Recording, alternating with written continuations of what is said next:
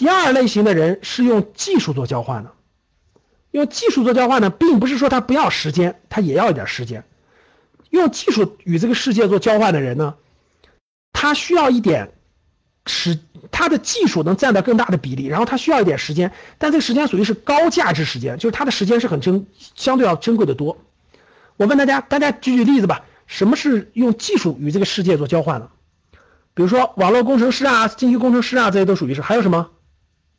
老师算，老师算，老师有和有技术的，老师、医生、律师、咨询顾问，这些都属于是有有很深深的这种技术，再加上一定的这种时间，这时间更有价值嘛。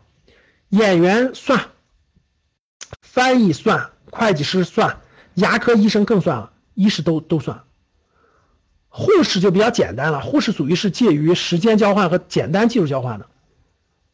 军人不属于这个范畴，各位，各位，我们说的是商业事件啊，我这里面插一句，商业事件，嗯，军人讲的是奉献是荣誉，呃，不不一样，军人不属于这个范畴，不属于我们商业世界的范畴，它是不同的体系，各位，但是你从军人转业以后，你就肯定又归到这个范围内了，所以它是不一样的啊，有的岗有的就是奉献，有的就是这个。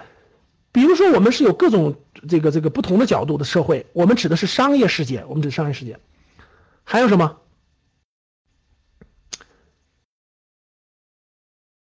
所以呢，讲师这这些都属于是用技术加上高价值时间。对你比如说讲师，我举个例子啊，比如说讲课，比如说我过两天要去给昆明理工大学，我为什么来昆明呢？我要给昆明理工大学的老师，就昆昆明理工大学的老师、辅导员老师们。讲三天的这个就业指导课，三天，就是教给他们生涯指导课，教给这些辅导员老师们、就业指导中心的老师们，他们去教这个昆明理工大学的学生，怎么去找工作，怎么去更好的就业，怎么去用生涯决策的理论去找工作。所以举个例子，我培训大学里的老师，我就是技术加上高价值时间，我三天时间，我属于是办公益的啊。假设是收费的话，假设收费的话，那这三天肯定得好几万，对不对？我属于是半公益性质的，就是这就属于是技术加上高价值的时间。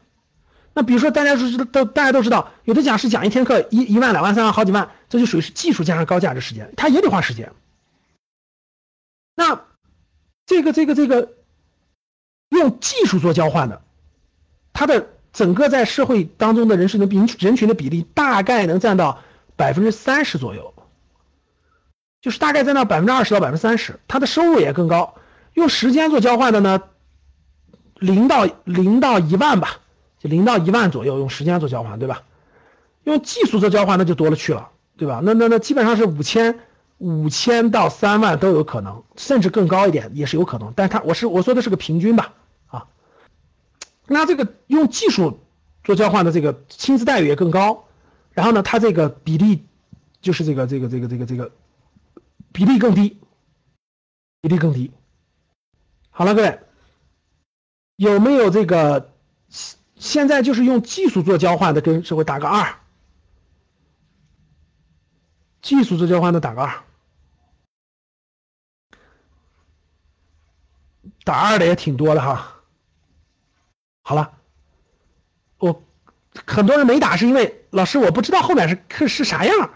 所以我也不知道是打一还是打二，哎，好像我感觉我既不是一也不是二，但是我也不知道我属于哪类，对吧？肯定是有这样的，对吧？好了，不过大部分打一和二哈。好了，那正是因为由于你的交换模式决定了你这个模式不升级啊，你在很多行业都很难突破。模式一旦升级了呀，你这个很多行业都能突破。那我就讲到第三了，第三叫资源。各位想知道打工，我工作怎么能够收入更高吗？怎么能升级吗？想知道吗？告诉你一个方法，呃，你们去看一本书，就是我写的书，叫《趋势的力量》。看这儿，大家加一下何老师的微信，微信号是五幺五八八六六二幺，也可以扫一下二维码，上面有个二维码，五幺五八八六六二幺。然后呢，我让他把书的电子版的链接发给大家，大家通过网通过手机就可以看我的书了。好的。好，谢谢大家，我们下期再见。